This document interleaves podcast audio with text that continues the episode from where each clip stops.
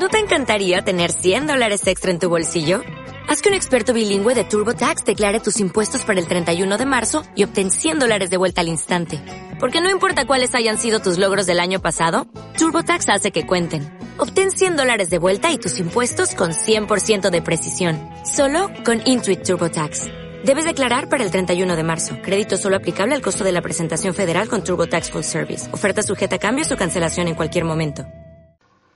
Hola a todos los podcasteros y radioescuchas que nos siguen en cada transmisión.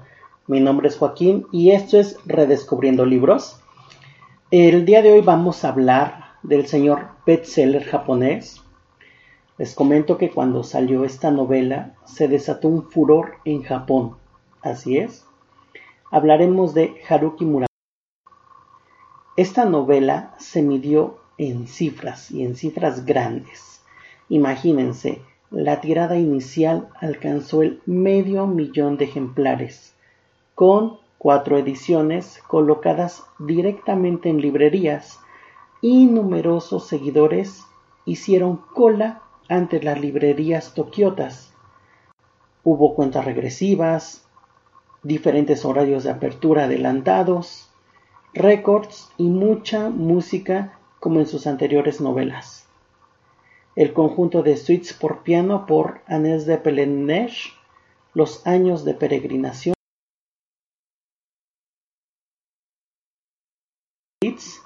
inspira el viaje de Sukuro Tasaki en el libro Los años de peregrinación del chico sin color. Y bueno, ¿qué les puedo decir? Es Haruki Murakami, así que empecemos. Desde julio de su segundo año universitario hasta enero del año siguiente, Sukuro Tasaki vivía casi todo el tiempo pensando solo en morir. Con este inicio de novela comienzan los años de peregrinación del chico sin color. Sukuro Tasaki, un arquitecto de 36 años, especializado exclusivamente en diseñar estaciones de trenes, es un ser sumamente solitario. Él se siente incomprendido con la sociedad y siempre mantenía en la cabeza la idea del suicidio. Pero bueno, solamente sabemos que el escritor Haruki Murakami hace que el personaje se vaya desgranando, por así decirlo, poco a poco. Nos va soltando cosas del personaje y se los voy a comentar ahorita. Sukuro conoce a Sara, una mujer algo mayor que él, y ella ve algo que siempre mantiene a este chico triste, tambaleando en su vida, a veces sin equilibrio, y bueno, después de, de muchas escenas de intimidad, varias cenas, y momentos en solitario, ella le pregunta por qué es así, ¿no? ¿Qué le causó esa tristeza? Porque realmente ella lo ve afligido después de eh, ciertas cosas que ellos pasan. ¿Qué es eso que le corroe el alma? Y es en ese punto donde él empieza a recordar los años felices de la adolescencia en su natal pueblo, Nagoya. Y ahí nos contará el porqué de su soledad y tristeza. Realmente esto que les cuento es solamente el inicio del libro. Yo diría que no rebasa más del 8% del libro, ¿eh? No, no, no se preocupen, no les estoy contando todo el libro. Y les voy a comentar mis impresiones. Algo que me gustó mucho del libro es que en vez de sumergirse en un pozo sin fondo, en la melancolía de la persona, no, lo que hace Murakami es encarar, encarar a las personas, encarar las situaciones, se enfrenta a ellas uno a uno y ese carácter que le da el autor a su protagonista ayuda mucho a demasiadas cosas, como les vengo diciendo, va desgranando poco a poco qué pasa, qué sucede, este, eso que no nos deja de ver entre líneas porque lo oculta muy bien Murakami en todos sus libros, oculta muy bien la situación.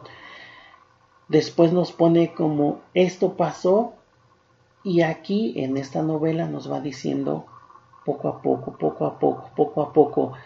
No sé cómo nos mantiene siempre en ese, en ese hilo de misterio, no es suspenso, es misterio en el cual va diciendo, no te voy a dar el siguiente punto B y C si no obtienes por completo el A, ¿no? Y así, tienes completo el A, vamos con el segundo punto B. Es lo que hace muy bien Haruki Murakami en todas sus novelas y esta no es la excepción. Como les digo, ayuda mucho a cosas de su vida propia, pero sobre todo a que tenga paz mental el personaje, porque les digo, esto lo hace, lo hace muy bien y, y nos los hace reconocer línea tras línea en qué situación estamos viviendo con ellos, alegrías, tristezas y lo mejor de todo, y que siento que pocos autores lo tienen, es la evolución del personaje y eso se agradece muchísimo. Si quieren continuar leyendo a Murakami, este es un libro excelente que tienen que leer sí o sí, porque desde la portada y el título del libro te cuestionas ¿por qué se llaman los años de peregrinación? ¿Por qué le dicen el chico sin color? Esto es una gran travesía que vas a estar ahí duro y dale duro y dale en la lectura. Puedo decir que el final es un tanto abierto a veces ambiguo, pero créanme que después de un tiempo entiendes el final. Y porque así fue escrito, y lo vuelvo a decir, son pocos autores como Murakami que en su momento tal vez no lo entendamos, pero hace algo muy bueno, nos arroja la reflexión, a sentir los sentimientos del personaje, a vivir las situaciones a flor de piel como les comento, estás ahí, ahí al lado del personaje, viviendo cada momento, cada detalle. Creo que este es un... Él creo que está buscando desde, como yo me lo imagino, su paz mental. No es bueno pensar en las mismas estaciones de trenes que él diseñó, pensar en, el suicidio, pensar, pensar en, en cómo morir, pensar en que esa tristeza que va cargando durante todos estos años no, no, no, no avanza el personaje, se estanca. Eh, cuando yo les digo que evoluciona el personaje, es porque empieza a recabar esas piezas poco a poco y las empieza a juntar y como les digo, enfrenta a sus demonios, enfrenta a su propia vida, enfrenta... Y esto, esto es gracias a Sara. Él podrá tener miles de encuentros, miles de amoríos con otras personas, pero fue esta chica Sara la que lo impulsa a realizar ciertas cosas. Ya no quisiera ya no comentarles nada del libro. Eh, tal vez es muy vago y muy escueto lo que les estoy diciendo, pero es uno de esos libros que te invitan a la reflexión, que te invitan a caminar con el personaje, a sentir sus alegrías, sus tristezas. Es más, hasta te comenta, aunque estemos en otro continente, te evoca cuando tú estabas en la preparatoria o en la secundaria con tu bolita de amigos, eh, cómo jugaban, cómo se iban a las cafeterías, cómo iban a hacer tarea en diferentes, con diferentes amigos, y son cosas de la infancia que te dejan impregnados, cosas en tus recuerdos que a, ti te dejan y que tú lo percibes y, y esa nostalgia la sabe manejar muy bien Murakami. Otra cosa importante, y me gustaría aclararles también que no comparen este libro con Tokyo Blues. Son caminos completamente diferentes. Parecería que uno es un relato del pasado y aunque comienza este así, tiene una estructura que desde mi punto de, vista modifica su presente. Así que no caigamos en comparaciones. Creo que sería muy arbitrario de nosotros como lectores este, hacerlo, porque a mí me ha dejado este libro la valentía de Sukuro en este peregrinar, en, en esta vida, en este encare contra, contra sus demonios. Y bueno, ya hemos hablado de literatura japonesa en los podcasts. Aquí también pueden encontrar y descargar en su plataforma de confianza el podcast de Recuerdo de un callejón sin salida de Banana Yoshimoto. También tenemos el libro de Almendra y chequen también el podcast de mangas de Junjito. Espero realmente les guste. Y bueno, eso es todo por el día de hoy. Recuerden sintonizarnos por www.radiola.com.mx en el cual pueden disfrutar de este programa y muchos otros más. Gracias, en verdad, muchísimas gracias a todos por escucharnos y hacer esto posible semana a semana. A las personas que siempre cuento con su apoyo, a todos los que recomiendan este podcast y le dan a la campanita.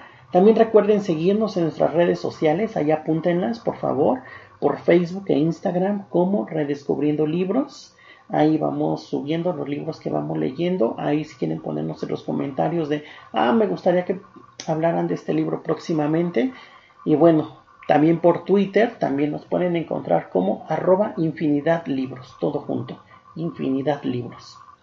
También pueden hacer las descargas de nuestro podcast por las plataformas de iBox, Spotify, Apple Podcast y Google Podcast. Y también ya nos pueden encontrar por iHeartRadio Podcast.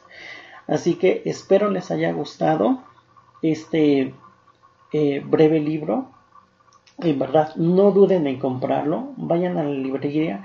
Si ya les, eh, si ya han leído a Murakami, eh, este es un, un libro que es completamente diferente a los cuentos. Sí me gustaría que leyeran un poco más de novelas y no de cuentos, que también sus cuentos no tengo yo ninguna queja, pero me gusta, yo soy más de novela, entonces sí me gustaría, por eso recomiendo este libro. Y bueno, los que no se han acercado a Murakami, eh, este también es un buen libro para acercarse, por eso el programa se llama Redescubriendo Libros. Este es un buen libro para acercarse a Murakami, es algo completamente diferente.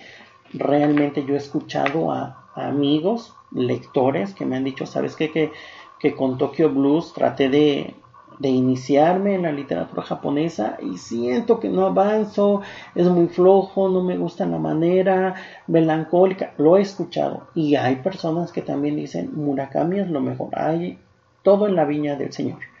Por eso no hemos hablado mucho de Tokyo Blues o no, hemos hablado en programas anteriores de Tokyo Blues porque creo que es un libro este para desgranar porque viene con otros con otras cosas eh, que ha hecho Murakami a través de los años y bueno, no quiero decir más sobre Tokyo Blues, pero sí, este libro es un buen libro para empezar con novelas de Murakami o también eh, si quieren algún libro de cuentos para que no se les haga pesado.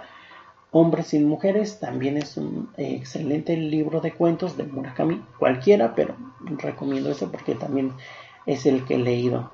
Así que Gracias a todos por sintonizarnos y nos vemos en la siguiente emisión. Adiós.